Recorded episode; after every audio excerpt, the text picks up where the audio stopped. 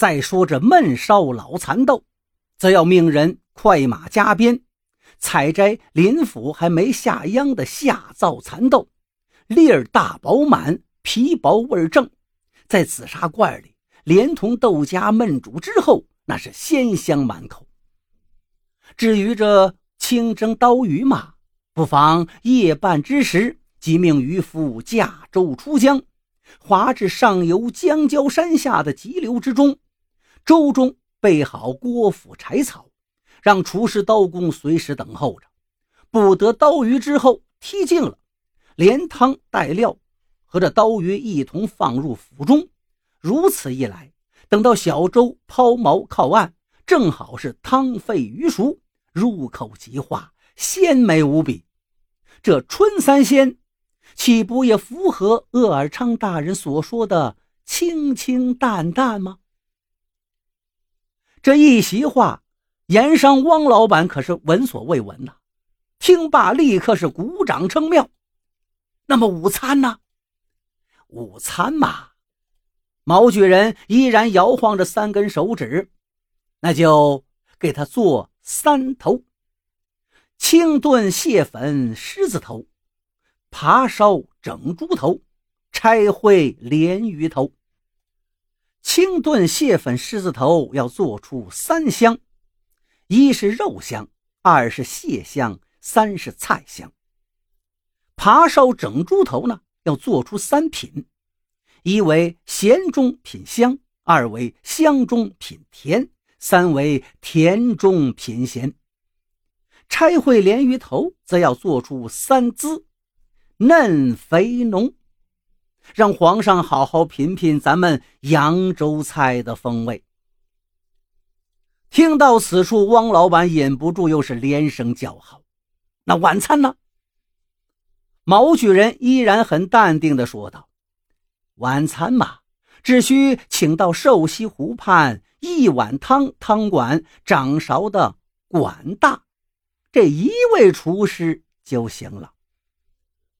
见汪老板有些愕然，毛举人三根手指头举高起来道：“不是说晚餐汤汤水水就可以吗？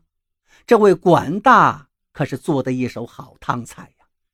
他的古董汤、鱼糊涂汤，还有清汤鱼翅，都是天下闻名。”管大还有个绝活呀，他能根据一个人的身姿体态、年龄、籍贯等等特征，准确地判断出这个人的口味喜好来。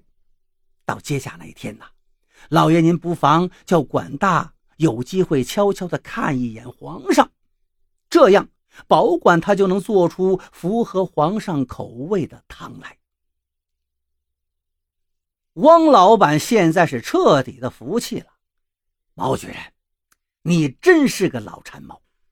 皇上那天的三餐我就全交给你了，你这就上账房去支银子，想支多少支多少。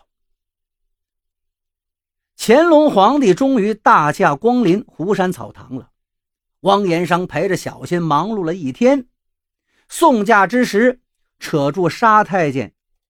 悄声的打听情况，沙太监跟他说了：“皇上今天看的、听的、玩的都挺好，只是仍对吃不大满意，说并没有尝到什么美味。”汪延生一听，惊得眼珠子差点掉出来，当即就传来了毛举人一顿臭骂：“呀，你给皇上整的美味呢？”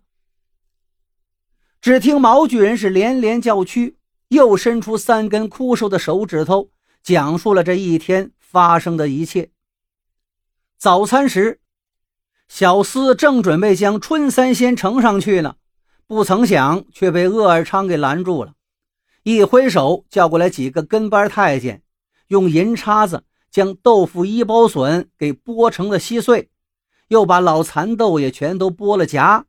至于清蒸刀鱼，他们几个人又换着用银筷子戳了好几下，最后才端过去给皇上食用。